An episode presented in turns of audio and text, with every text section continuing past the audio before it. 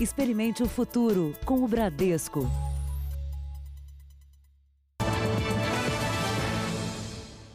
Boa noite. Boa noite. Com boa parte do comércio ainda fechado no país, os criminosos passaram a atacar padarias e farmácias que funcionam 24 horas. Em São Paulo, algumas lojas já reduziram o horário de funcionamento durante a noite e reforçaram a segurança. Os policiais seguiram de madrugada para uma comunidade de São Paulo. Polícia! Polícia! Nesta casa, procuravam um suspeito de assaltos a padarias de bairros nobres de São Paulo. O... Menor jogou a arma pela janela e depois pulou do segundo andar para tentar fugir, mas foi apreendido. As equipes foram então atrás do outro suspeito, numa viela próxima. Lá prendeu outro jovem de 19 anos, um ex-funcionário da padaria. Você não tá trabalhando na padaria mais não? Não. É? E roubando a padaria que você roubou com seu amigo? Você tá preso, tá? Com na cabeça. Verificamos que ele tinha laços com uma pessoa que era muito parecida com o segundo roubador das imagens. Identificamos na sequência ainda que eram vizinhos, vizinhos quase de porta. Este é o funcionário flagrado no dia do assalto pelas câmeras de segurança da padaria. Aqui ele sai com lixo no fim do expediente e volta já com os dois assaltantes. Até finge que é rendido, mas repare que ele fica para trás e tranca a porta. O menor saca a arma e vai em direção às outras funcionárias. Leva todo o dinheiro do caixa e do cofre. O funcionário não se mostra surpreso ou nervoso. Com a restrição do funcionamento do comércio em geral durante a pandemia, padarias, mini-mercados e principalmente as farmácias viraram alvo dos assaltantes. Algumas redes de lojas precisaram aumentar a segurança e reduzir o horário de funcionamento no período noturno. Poucos comércios estão existindo ainda, a maioria um horário reduzido, inclusive para evitar esse tipo de crime, esse tipo de comércio que lida com dinheiro vivo. A equipe do mesmo delegado prendeu duas quadrilhas especializadas nesse tipo de crime. Aqui, os suspeitos fingem ser consumidores interessados em produtos nas prateleiras. Depois, rendem um cliente e anunciam um assalto. Nesta outra farmácia, os ladrões levam produtos e o malote com todo o dinheiro do caixa. Veja agora outros destaques do dia. Polícia Federal apreende testes superfaturados de Covid-19. Bolsonaro pede apoio a países vizinhos para acordo com a União Europeia. Ministério Público denuncia prefeito após morte do menino que caiu do prédio. Pesquisa indica que coronavírus estava no Brasil desde novembro.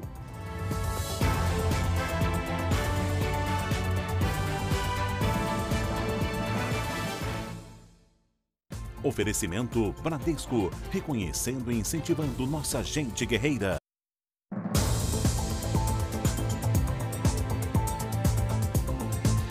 Os acidentes de trânsito aumentaram em São Paulo nos meses de quarentena.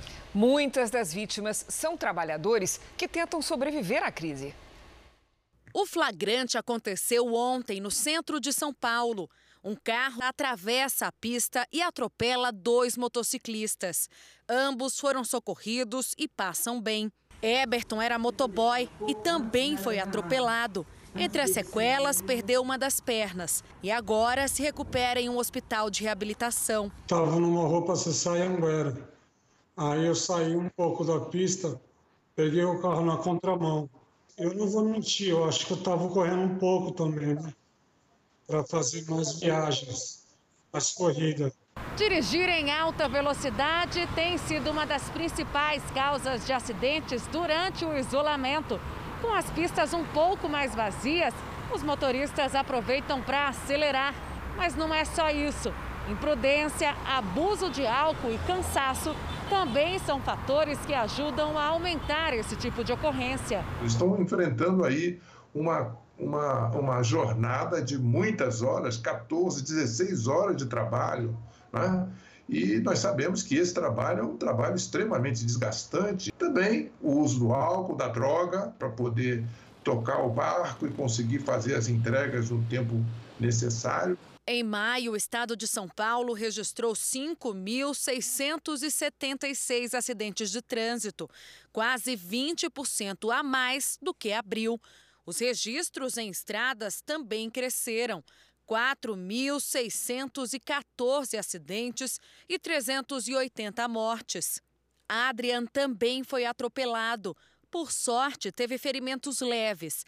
Já Maiara e Maria Eduarda ainda estão internadas por causa das lesões. O motorista estava embriagado. Um policial militar foi preso no Rio de Janeiro, suspeito de chefiar uma milícia na Baixada Fluminense. As investigações revelaram que ele seria o responsável por abrir franquias do crime fora da capital. O alvo era tão perigoso que exigia um esquema especial para cercar o quarteirão onde o miliciano morava. André Cabral é policial militar, mas para a corregedoria da PM é um dos chefes do grupo paramilitar que já controla dois bairros em Nova Iguaçu. Os negócios ilegais envolvem até a família. Na casa do irmão do PM, que também foi preso, a polícia encontrou armas e materiais utilizados para a instalação de TV a cabo clandestina. Segundo a corregedoria, André pratica extorsões contra comerciantes e moradores. Ele também é suspeito de cometer assassinatos na região. André Cabral teria conexões com outros dois criminosos que estão na lista dos mais procurados do país. Wellington da Silva, o Eco, e Danilo Lima, o Tandera, fariam parte da maior milícia do Rio de Janeiro, a Liga da Justiça. As investigações apontam que o PM preso faria parte de um plano de expansão territorial das milícias no estado do Rio de Janeiro. André Cabral seria o dono da franquia que se instalou em Nova Iguaçu. Levou para a Baixada Fluminense as atividades criminosas que impõem medo aos moradores e geram lucro para a quadrilha. Eles não têm temor de andar livremente, frequentam locais onde nós mesmos possamos estar frequentando, intimidam toda aquela região que é, é amedrontada, é extorquida, é, tem que pagar é, taxas para não sofrerem retaliações. Nós não conseguimos localizar a defesa do policial militar André Cabral. Uma investigação sobre supostas irregularidades na compra de testes da Covid-19 mobilizou policiais em sete estados e no Distrito Federal foram encontrados milhares de testes para a Covid-19 que ainda não tinham sido usados. Eles estavam armazenados em caixas e foram apreendidos em Brasília pelo GAECO, o Grupo de Atuação Especial de Combate ao Crime Organizado. Para apurar supostas ilegalidades na contratação dos testes, 74 mandados de busca e apreensão foram cumpridos simultaneamente no Distrito Federal e em sete estados brasileiros. Só em São Paulo, três empresas foram alvos da operação, além de endereços em locais nobres da região metropolitana, onde morariam pessoas supostamente envolvidas no esquema. Todo o material foi encaminhado para o Ministério Público, que comanda as investigações. Contratos, documentos, um cofre e uma caixa de teste, duas caixas de teste Covid, com alguns, alguns kits dentro. Em Goiânia, também houve operações de busca e apreensão de documentos. No Rio de Janeiro, agentes da polícia foram até um endereço num condomínio na Barra da Tijuca. As investigações apontaram indícios de superfaturamento na venda dos testes para a Covid-19. Os lotes foram comercializados em contratos emergenciais, ou seja, que dispensam licitações. Segundo a Procuradoria-Geral de Justiça, o valor movimentado passaria de 73 milhões de reais.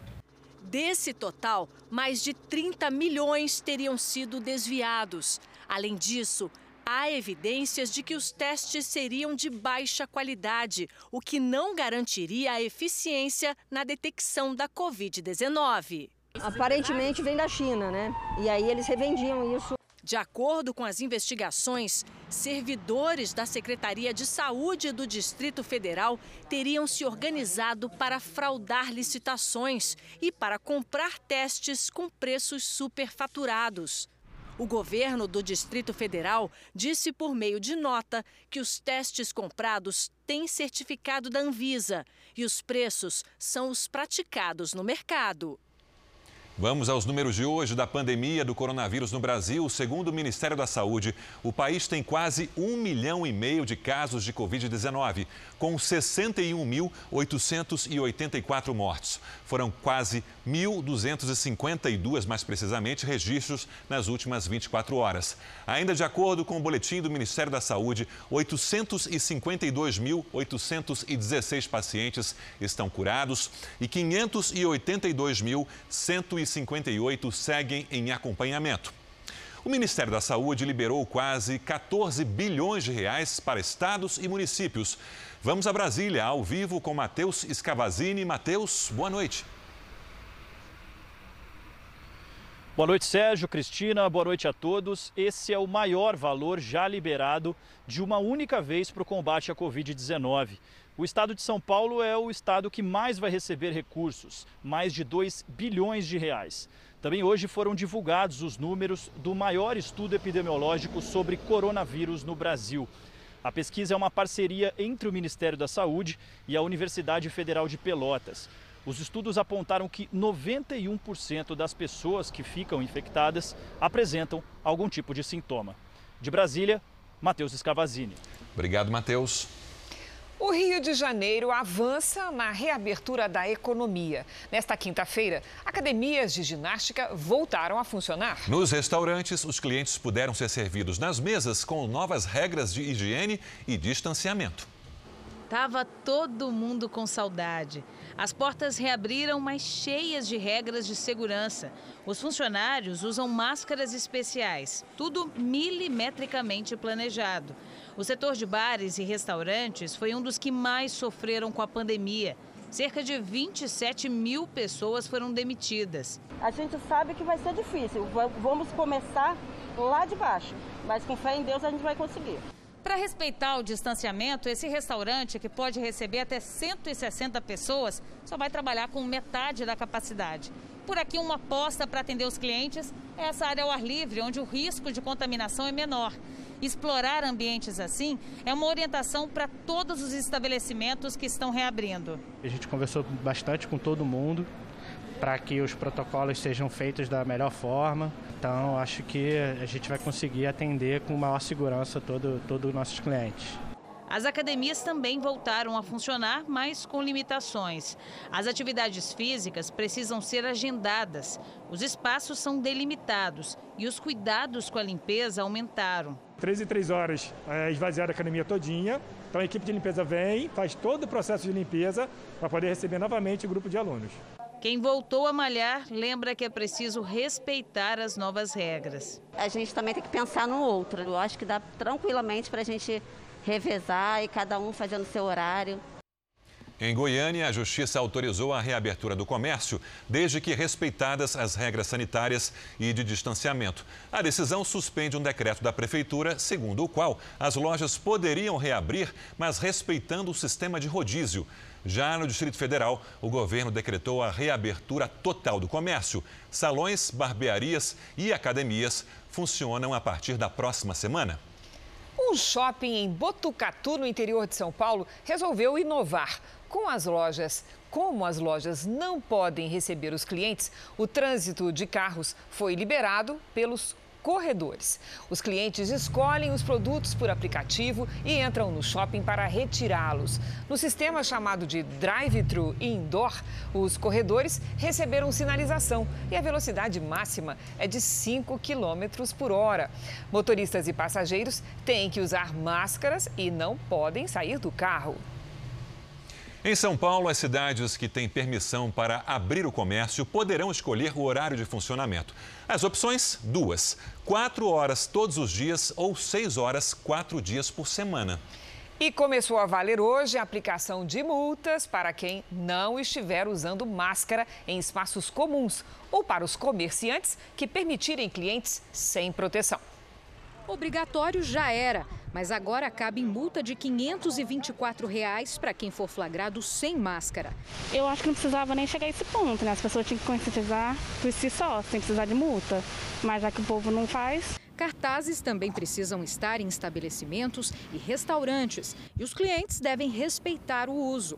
ele vai entrar de máscara, fazer seu pedido de máscara e aguardar a chegada do pedido. Acabou de fazer a sua alimentação, não vamos é, é, tolerar, vamos dizer assim, as pessoas num bate-papo e, e, sem máscara numa mesa. A punição para os estabelecimentos passa dos 5 mil reais por pessoa flagrada sem máscara. Dentro dos carros, o uso é recomendado, mas não gera multa.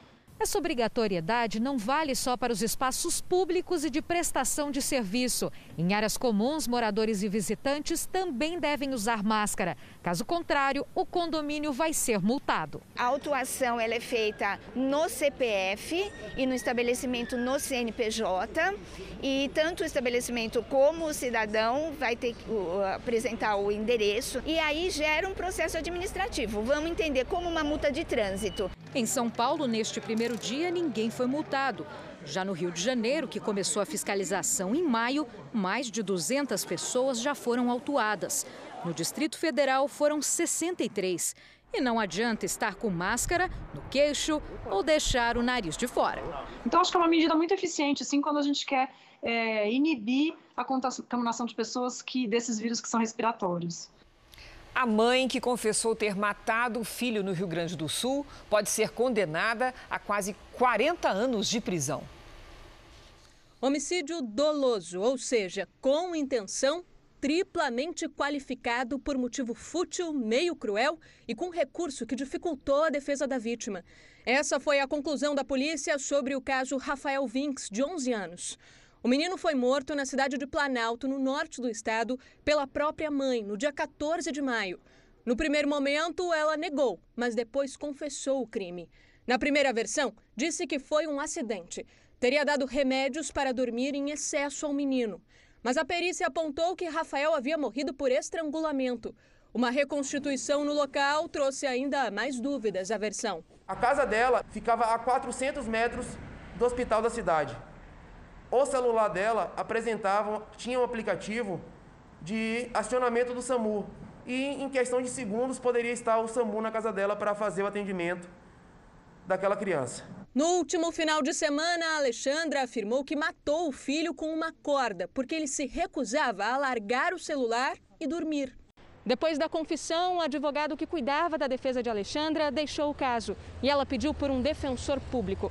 Por meio de nota, a Defensoria disse que, por enquanto, não irá se pronunciar sobre o inquérito ou apontar qual será a linha de defesa, até tomar conhecimento do processo. Alexandra será indiciada ainda por falsidade ideológica e ocultação de cadáver. A sentença pode chegar a 38 anos de prisão. O prefeito de Tamandaré, em Pernambuco, pode perder o mandato. Ele pagava empregadas domésticas com dinheiro público. Uma delas é a mãe do menino Miguel, que morreu ao cair do nono andar do prédio. O Ministério Público de Pernambuco apontou o crime de improbidade administrativa supostamente cometido pelo prefeito de Tamandaré, Sérgio Hacker. A denúncia veio à tona depois da morte do menino Miguel, de 5 anos, que caiu do nono andar do prédio de luxo onde mora o prefeito, no Recife. Miguel era filho da empregada doméstica do prefeito e foi deixado sozinho no elevador pela primeira-dama, Sari Corte Real, indiciada por abandono de incapaz que resultou em morte. Depois do caso, a investigação mostrou que Mirtes Renata Santana de Souza, a mãe do garoto, era contratada como gerente de divisão da prefeitura. Recebia um salário de R$ 1.015. A mãe dela, Marta Maria Santana Alves, estava lotada na Secretaria de Educação do município. Recebia R$ 1.327. Além das duas, uma outra funcionária, que ganhava R$ 1.186 dos cofres públicos, trabalhava na casa de praia do gestor. O relatório da promotoria identificou que de 2017 para cá, a prefeitura gastou mais de 193 mil reais com duas das funcionárias e a Secretaria de Educação utilizou mais de 72 mil reais do Fundo da Educação Básica para pagar a outra. A Prefeitura de Tamandaré informou à promotoria que o prefeito Sérgio Hacker devolveu o dinheiro gasto aos cofres públicos, por isso não teria havido prejuízos. Mesmo assim, o Ministério Público pediu o bloqueio de bens do prefeito, no valor que passa de meio milhão de reais. Para a secretária de Educação do município, também houve bloqueio de bens, de mais de 145 mil reais. O Ministério Público pede a punição dos gestores com penalidades previstas na Lei de Improbidade Administrativa, que incluem pagamento de multa, perda do cargo ou função pública e até suspensão temporária dos direitos políticos. Embora ele não tenha recebido diretamente o dinheiro, ele naturalmente enriqueceu-se ilicitamente, pois obteve uma evidente vantagem patrimonial dessa prática. A secretária de Educação de Tamandaré disse que vai provar na Justiça que não cometeu irregularidades e que vai recorrer da decisão de indisponibilidade dos bens. O prefeito Sérgio Hacker afirma que não há qualquer pedido de cassação ou de afastamento do cargo, que ainda não foi comunicado sobre a ação judicial, mas que vai, defender, vai se defender das acusações e recorrer da decisão. Depois de dois meses em queda, a indústria deu sinais de recuperação. Em maio, o crescimento de 7% é o primeiro degrau de uma retomada que promete ser longa. Na fábrica de móveis, os pedidos voltaram. A produção cresceu nas últimas semanas, mas ainda está longe do que era antes do início da pandemia. Em abril, a gente conseguiu fazer um resultado talvez 30% do normal. Em maio, a gente já conseguiu chegar a 50% do normal. Dados do IBGE mostram que a produção industrial no Brasil no mês de maio cresceu 7% em relação a abril. A alta foi puxada principalmente pelo desempenho da indústria automobilística. Mas quando se compara maio de 2020 com maio do ano passado, o tombo é de quase 22%.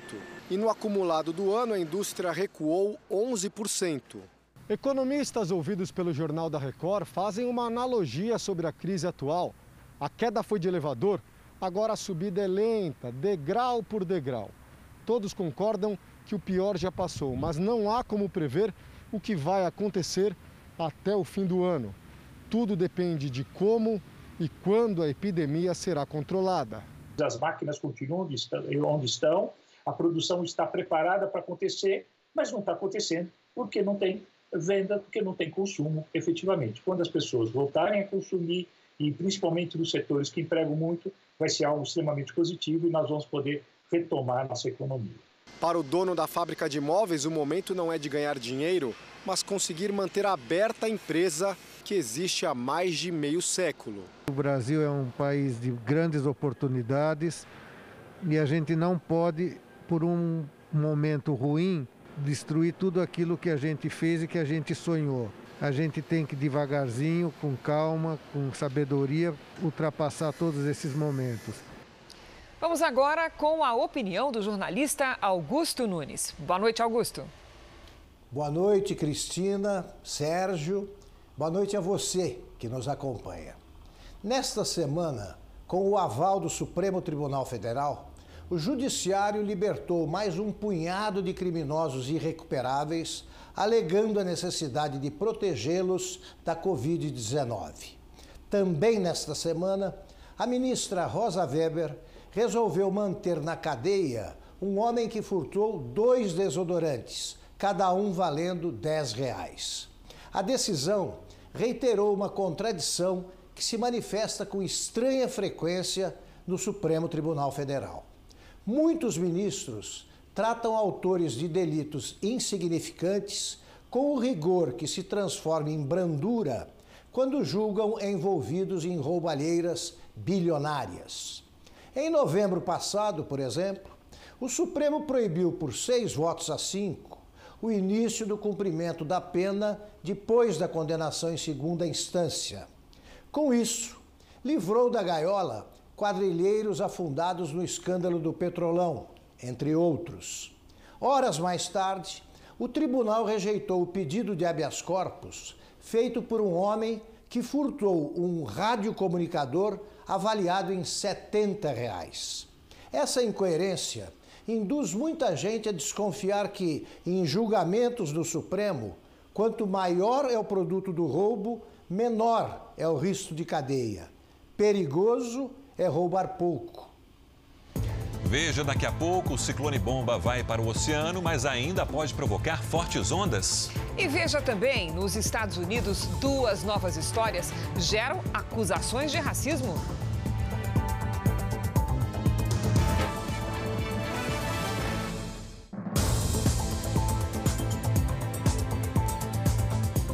O presidente Jair Bolsonaro pediu empenho aos colegas do Mercosul e países associados ao bloco para fechar acordos com a comunidade europeia.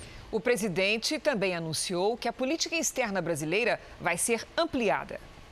Foi a primeira cúpula por videoconferência da história do Mercosul. O discurso do presidente Bolsonaro foi do Palácio do Planalto, ao lado do ministro das Relações Exteriores, Ernesto Araújo. Temos atuado com o mesmo empenho na melhoria do ambiente de negócios na atração de investimentos e na renovação da infraestrutura. No esforço de construção de um país mais próspero, buscamos também mais e melhor inserção do Brasil na região e no mundo e o Mercosul é nosso principal veículo para essa inserção. A cúpula marcou o encerramento da presidência do Paraguai no comando do Mercosul, elogiada por Bolsonaro por ter concluído pendências nos acordos do bloco com a União Europeia e a Associação Europeia de Livre Comércio, assinados em 2019. O presidente brasileiro pediu empenho dos colegas nas negociações para a ratificação dos acordos ainda neste ano. Para que entre em vigor, todos os países que integram os blocos econômicos devem aprovar os textos. O Uruguai vai presidir o Mercosul pelos próximos seis meses. Bolsonaro conta com o apoio dos países vizinhos para reforçar a imagem do Brasil no exterior. Nosso governo dará prosseguimento ao diálogo com diferentes interlocutores para desfazer opiniões distorcidas sobre o Brasil e expor as ações que temos tomado em favor da proteção da floresta amazônica e do bem-estar das populações indígenas. O Brasil está disposto a avançar em outros entendimentos com parceiros mundo afora.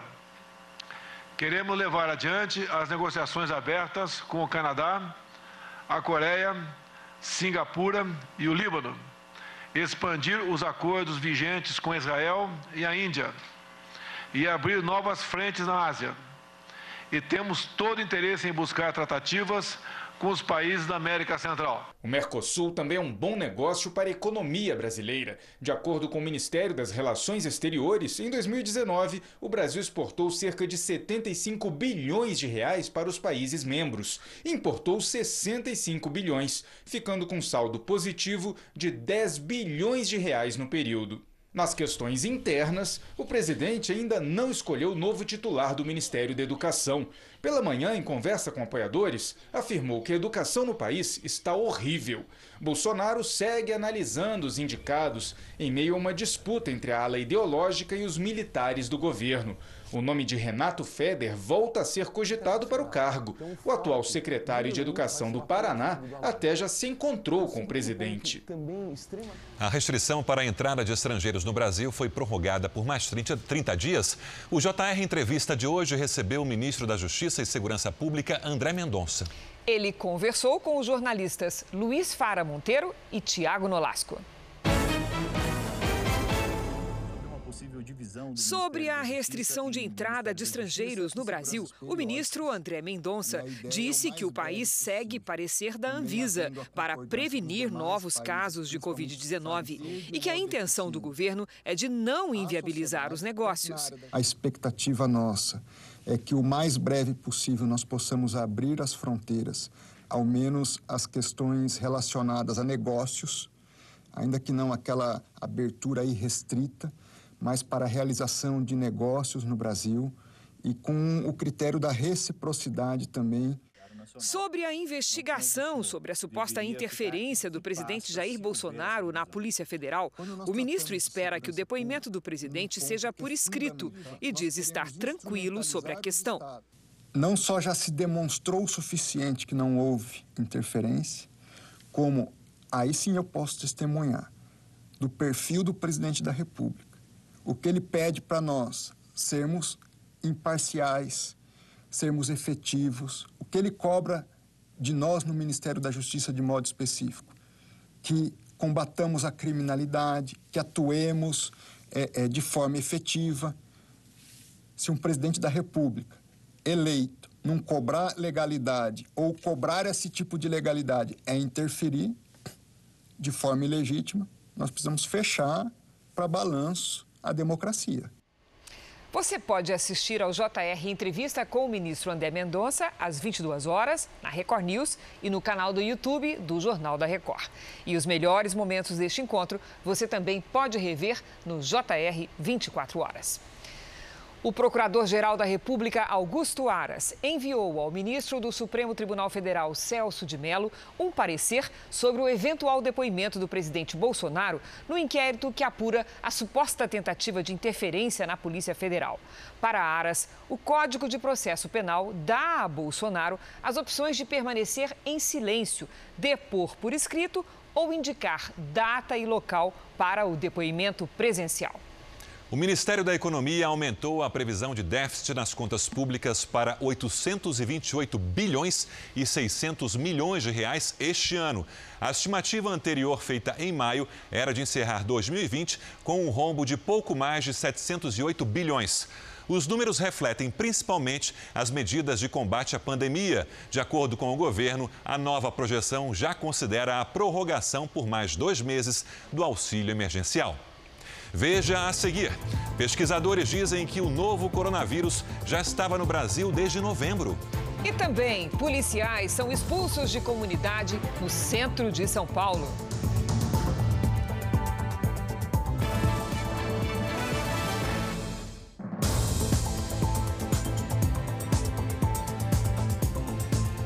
Os Estados Unidos registraram duas novas ações suspeitas de racismo. Essa imagem foi gravada em Orion, Michigan. Com a arma engatilhada, uma mulher branca grita com uma mulher negra e com a filha dela. A discussão começou no estacionamento depois de uma acusação de racismo. She's ignorant. Pela janela do carro, a mulher responde: Ninguém aqui é racista, não tem isso. Mas quando o casal foi impedido de deixar o local, a mulher saltou armada. Ela só baixou a arma e entrou no carro quando viu que o marido estava pronto para ir embora. A discussão sobre o racismo está à flor da pele aqui nos Estados Unidos. E desde a morte de George Floyd, da onda de protestos que se multiplicou em quase todos os estados, o foco tem sido o comportamento da polícia. No aeroporto de Miami, o policial Anthony Rodrigues agrediu Paris Anderson, de 21 anos. Ela chegou atrasada para um voo rumo a Chicago, discutiu e xingou os funcionários da companhia aérea que chamaram a polícia. O vídeo mostra que o policial Anthony socou, derrubou e algemou a mulher. Ela foi detida por desacato à autoridade e ele acabou suspenso do trabalho. As autoridades estão investigando as duas histórias desta reportagem. Os Estados Unidos bateram um novo recorde de casos diários de coronavírus. Quase 53 mil pessoas foram contaminadas. Muitos dos casos surgiram em locais onde não era obrigatório o uso de máscara, um procedimento que as autoridades locais estão revendo. Especialistas em saúde se preocupam agora com as comemorações do Dia da Independência dos Estados Unidos, no sábado, que podem gerar aglomerações. E aqui no Brasil, o Congresso promulgou hoje o adiamento das eleições municipais para novembro. Por enquanto, não há previsão para um novo prazo para regularizar títulos eleitorais. Este ano, os brasileiros vão escolher os novos prefeitos, vice-prefeitos e vereadores em novembro. Por causa da pandemia do coronavírus, o Congresso Nacional aprovou e promulgou uma emenda à Constituição que adia as eleições municipais, que seriam em outubro. 140 milhões de brasileiros, com essa decisão, estarão mais protegidos dessa doença e dando ao Tribunal Superior Eleitoral a possibilidade da prevenção com um pouco mais de tempo. Esse adiamento representa nada mais, nada menos do que um compromisso com a vida e com a certeza de que milhões de brasileiros não serão privados de um de seus direitos mais fundamentais, o direito de votar e de ser votado o calendário eleitoral deste ano fica assim: o primeiro turno será no dia 15 de novembro e o segundo turno em 29 de novembro. As convenções partidárias, que é quando os partidos escolhem os candidatos, serão entre os dias 31 de agosto e 16 de setembro, com os registros de candidaturas podendo ser feitos até 26 de setembro. A propaganda eleitoral será exibida de 26 de setembro a 12 de novembro. O Tribunal Superior Eleitoral pode fazer mudanças nas regras de justificativas de votos e no horário de funcionamento das sessões. Mas e se chegarem os dias marcados para as eleições e algum estado ou município não tiver condições sanitárias de realizar as votações por causa da pandemia? O que acontece? Bom, nesse caso, o TSE pode pedir que o Congresso, por meio de um decreto legislativo, escolha novas datas para as votações. O limite para a realização das eleições é o dia 27 de dezembro deste ano. Agora que o Congresso já cumpriu o seu papel e bem cumprido, nós vamos ter no TSE a missão árdua de realizar uma eleição com segurança em meio a uma pandemia, na crença de que até lá a epidemia já estará, já estará decrescente e que poderemos realizá-la com segurança. O ex-assessor parlamentar Fabrício Queiroz prestou um novo depoimento no Rio de Janeiro. Pedro Paulo Filho tem os detalhes. Pedro Paulo, boa noite. Boa noite, Sérgio. Boa noite a todos. Olha, um procurador aqui do Ministério Público Federal esteve no complexo penitenciário de Jericinó. Queiroz foi ouvido na investigação que apura a hipótese de o senador Flávio Bolsonaro ter recebido informações prévias sobre a Operação Furna da Onça, quando ele era deputado estadual. A denúncia foi feita pelo empresário Paulo Marinho. Segundo o procurador Eduardo Benones, Queiroz informou que não recebeu informações sobre a operação, mas também não soube dizer se outras pessoas tiveram acesso. A Operação Furna da Onça originou a investigação sobre operações financeiras suspeitas na Assembleia Legislativa do Rio de Janeiro. Sérgio Cristina. Obrigado, Pedro Paulo. Agora um flagrante impressionante, um carro desgovernado e em chamas desce uma rua em Contagem, Minas Gerais. Uma fumaça começou a sair do motor do carro. O motorista desceu e tentou apagar o incêndio. Só que o veículo virou uma bola de fogo e, sem freio, desceu a ladeira em alta velocidade. Só parou quando bateu num poste. Apesar do susto, ninguém ficou ferido. No fim da tarde, policiais foram expulsos de uma comunidade no centro de São Paulo. As informações com a repórter Daísa Bellini. Daísa, boa noite. Qual é a situação no momento? Olá, Sérgio. Boa noite. A situação agora está mais tranquila, mas durante a tarde ficou tenso por aqui, viu? A polícia fazia uma operação de combate ao tráfico de drogas na comunidade do Moinho, no centro da capital. Segundo a PM, um dos cães usados na operação identificou uma casa onde haveria drogas. Um homem que estava no imóvel tentou fugir, caiu do telhado, ficou ferido e foi levado para a Santa Casa foi quando alguns moradores impediram a entrada dos policiais e começaram a tirar pedras nos PMs. O confronto se alastrou até a, até a Cracolândia, na região central também de São Paulo. O reforço foi chamado, inclusive com o apoio do grupamento aéreo da Polícia Militar. Neste momento, tudo está um pouco mais calmo por aqui. Sérgio. Obrigado, Daísa. Em Minas Gerais, roubo e furtos de motos aumentaram nos meses da quarentena. O ladrão aproveita as ruas vazias para agir. Em segundos, liga a moto e vai embora. Neste outro flagrante, primeiro o criminoso destrava a motocicleta.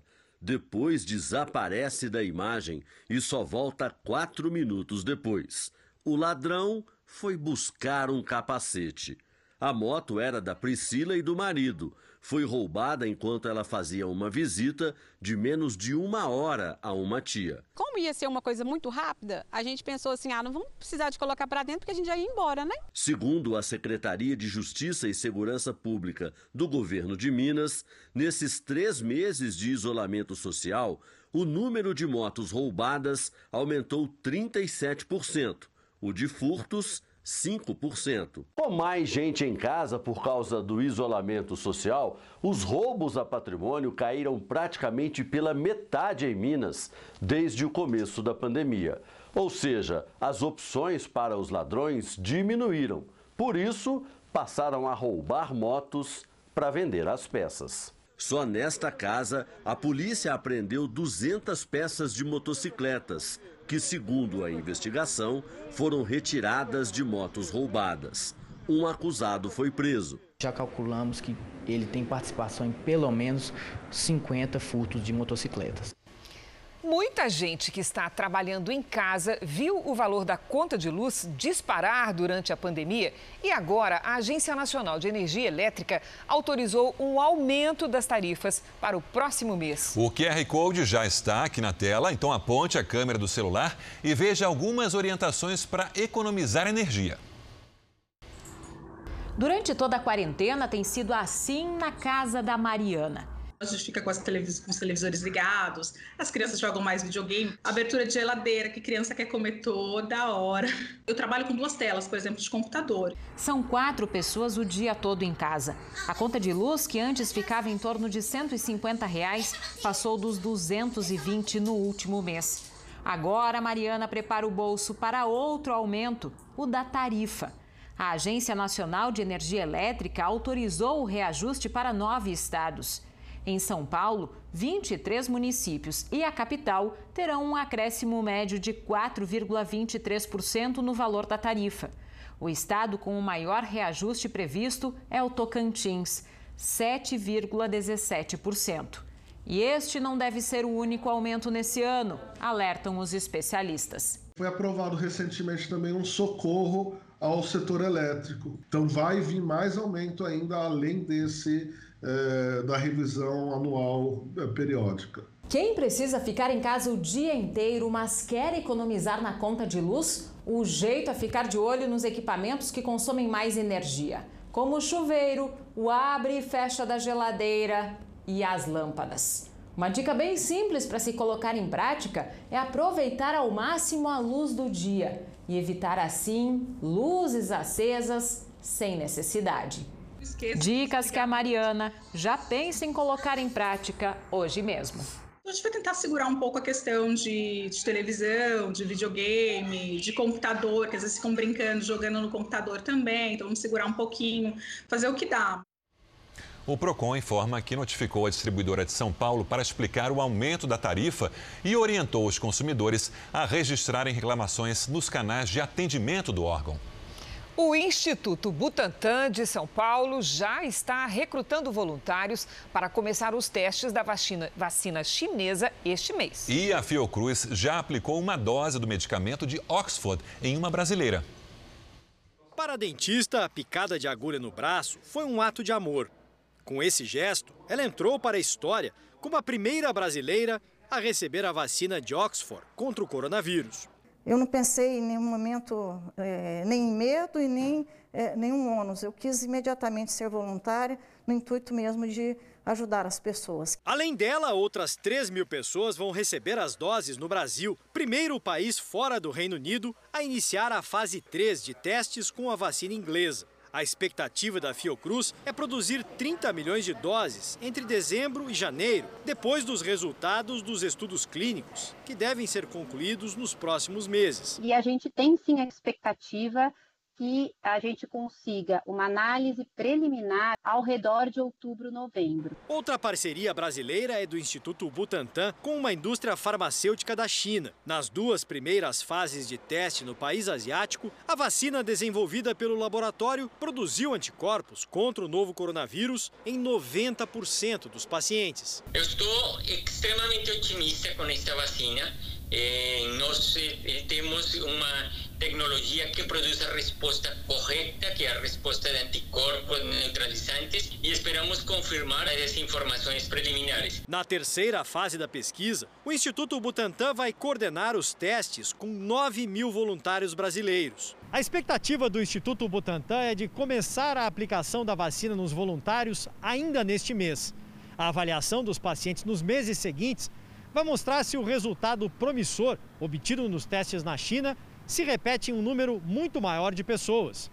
Os pesquisadores esperam ter a resposta para aprovar a vacina até o fim do ano. Este infectologista diz que a participação em pesquisas para desenvolver vacinas com tecnologias diferentes é importante para o Brasil. Pode ser que o sucesso não venha só de uma, mas possa ser as duas. Com isso, produziremos mais vacinas e conseguiremos vacinar muito mais brasileiros. Pesquisadores descobriram partículas do novo coronavírus em amostras de esgoto de Florianópolis de novembro do ano passado. O repórter André Rode tem as informações ao vivo da capital catarinense. Boa noite, André. Boa noite. Esse é o primeiro relato de presença do novo coronavírus nas Américas. Na China, pesquisadores encontraram traços do coronavírus em amostras do esgoto de Wuhan de outubro e na Itália de dezembro do ano passado. O estudo em Florianópolis foi feito por pesquisadores da Universidade Federal de Santa Catarina em conjunto com cientistas espanhóis. A análise do, esgoto encontrado na rede pública é um trabalho de rotina, mas depois da pandemia, os pesquisadores decidiram investigar também se havia vestígios do coronavírus nas amostras que já tinham sido coletadas em novembro. Os especialistas acreditam que pessoas infectadas possam ter apresentado sintomas que, na época, foram atribuídos a outras doenças respiratórias. Cristina, Sérgio. Obrigada, André. O cenário ainda é de destruição dois dias depois do ciclone bomba varrer a região sul do país. Santa Catarina decretou o estado de calamidade pública. Pelo menos 135 cidades foram atingidas pelos ventos de mais de 100 km por hora. No Rio Grande do Sul, equipes do Corpo de Bombeiros e Defesa Civil distribuem lonas aos moradores que tiveram as casas destelhadas pelos fortes ventos. Quase 120 mil residências continuam sem energia elétrica. A maior parte dos municípios atingidos pelo ciclone é de Santa Catarina. Em Florianópolis, algumas árvores ainda não foram retiradas das ruas. Quando a gente viu, o vento já estava chegando, a gente só deu tempo de deixar tudo no chão e sair correndo. Até agora eu ainda tô, tô em pânico, parece assim que não ia passar. A Defesa Civil decretou estado de calamidade pública no estado. A prefeitura de governador Celso Ramos contabiliza um prejuízo milionário. Eu acho que ultrapassa a casa dos 100 milhões de reais os estragos é, botando aí 3 mil unidades a serem reconstruídas. Após a passagem do ciclone bomba, que atingiu ao menos 214 cidades nos três estados do sul do país, a atenção agora é no mar agitado. O fenômeno meteorológico se deslocou para o oceano. Aqui na praia de Tramandaí, a faixa de areia praticamente desapareceu. A ressaca é tão forte que parte do calçadão foi destruído. Nós temos aí ondas aqui da, da, da Preamar em torno de 3 metros de altura. Já estamos aí fechando 24 horas de ressaca, mas precisamos que a ressaca dê trégua, e a gente calcula aí mais um dia ou dois ainda, para iniciar os trabalhos de recuperação. As embarcações devem evitar ir ao mar. Ao todo, 10 pessoas morreram e duas estão desaparecidas. Em Peruíbe, no litoral de São Paulo, as fortes ondas também avançaram sobre a orla. Câmeras de monitoramento gravaram um momento em que a água do mar invadiu um quiosque em frente à praia. Prefeitura e Defesa Civil trabalham para resgatar nove embarcações que afundaram após a passagem do ciclone. O sul do Brasil teve o dia mais frio do ano, com neve e chuva congelada. Aliás, Lidiane, qual é a diferença entre esses dois fenômenos? Vamos lá, Cris. Boa noite para você, para quem nos acompanha. Olha só, na chuva congelada, a água congela ao entrar em contato com o ar frio e forma pedrinha de gelo até chegar ao solo. Ela é densa e quica também no chão. Já a neve sai das nuvens em flocos. É mais leve e permanece onde cai. Foi exatamente o que aconteceu hoje mais cedo em São Joaquim, na Serra Catarinense. Chuva congelada e depois floquinhos de neve. Todo dia a aula da nossa professora Lidiane. E amanhã pode acontecer de, de novo, Lidia? Não mais, viu, Cris? Olha, amanhã o tempo fica firme na maior parte do Brasil. O frio continua e pode gear no Rio Grande do Sul, em Santa Catarina e também no sul de Minas. Na Serra Gaúcha, mínima de um grau abaixo de zero. E na Serra da Mantiqueira, 2 graus ali no sul de Minas. No Nordeste, chove apenas nas praias e tem pancadas do Acre até o Pará. Em Porto Alegre, amanhã, máxima de 13 graus. No Rio de Janeiro, dia nublado, com até 22 e chuva fraca. 22 também é a máxima em Campo Grande. Em Salvador, 27 e até 35 em Palmas. Em São Paulo, 8 graus logo cedo, manhã bem geladinha e à tarde, máxima de 19. Obrigada, Lídia. Até amanhã. Até amanhã. A polícia do Reino Unido prendeu mais de 700 pessoas ligadas ao crime organizado. A investigação durou mais de dois anos e teve a cooperação de outros países da Europa. A mega operação chegou a endereços de luxo no Reino Unido.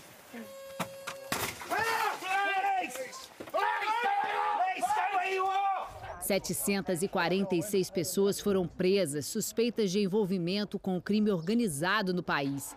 Segundo os agentes britânicos, seriam chefões de grupos criminosos que levavam uma vida de luxo, sustentada por práticas ilegais como tráfico de drogas, armas e até tráfico humano.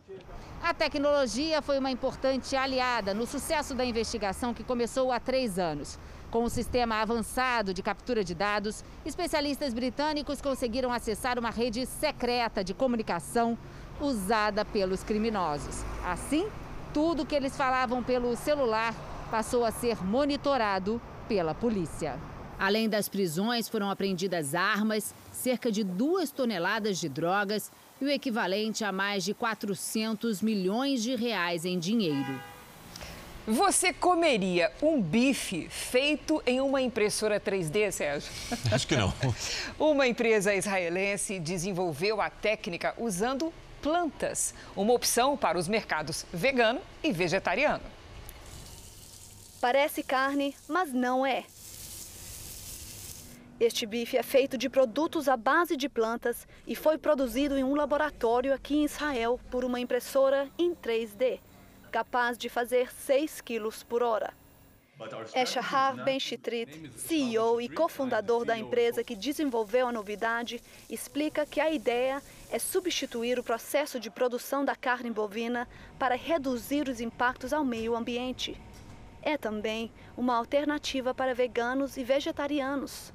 E o empresário garante: a aparência é carne e o gosto também. Israel é conhecida como a capital vegana do mundo. 5% da população se identificam como veganos e entre 5% e 8% como vegetarianos. Mas e aqueles que gostam de um bom bife, um churrasquinho?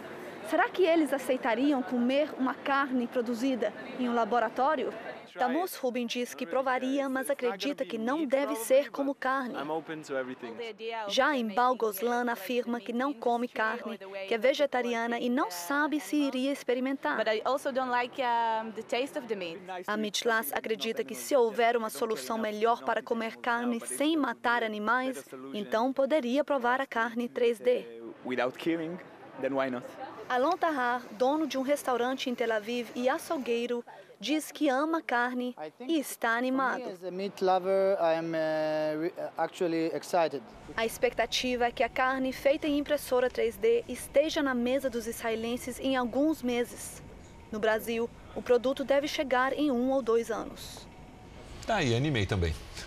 O Jornal da Record termina aqui. A edição de hoje na íntegra e também a nossa versão em podcast estão no Play Plus e em todas as nossas plataformas digitais. E à meia-noite e meia tem mais Jornal da Record. Fique agora com a novela Apocalipse.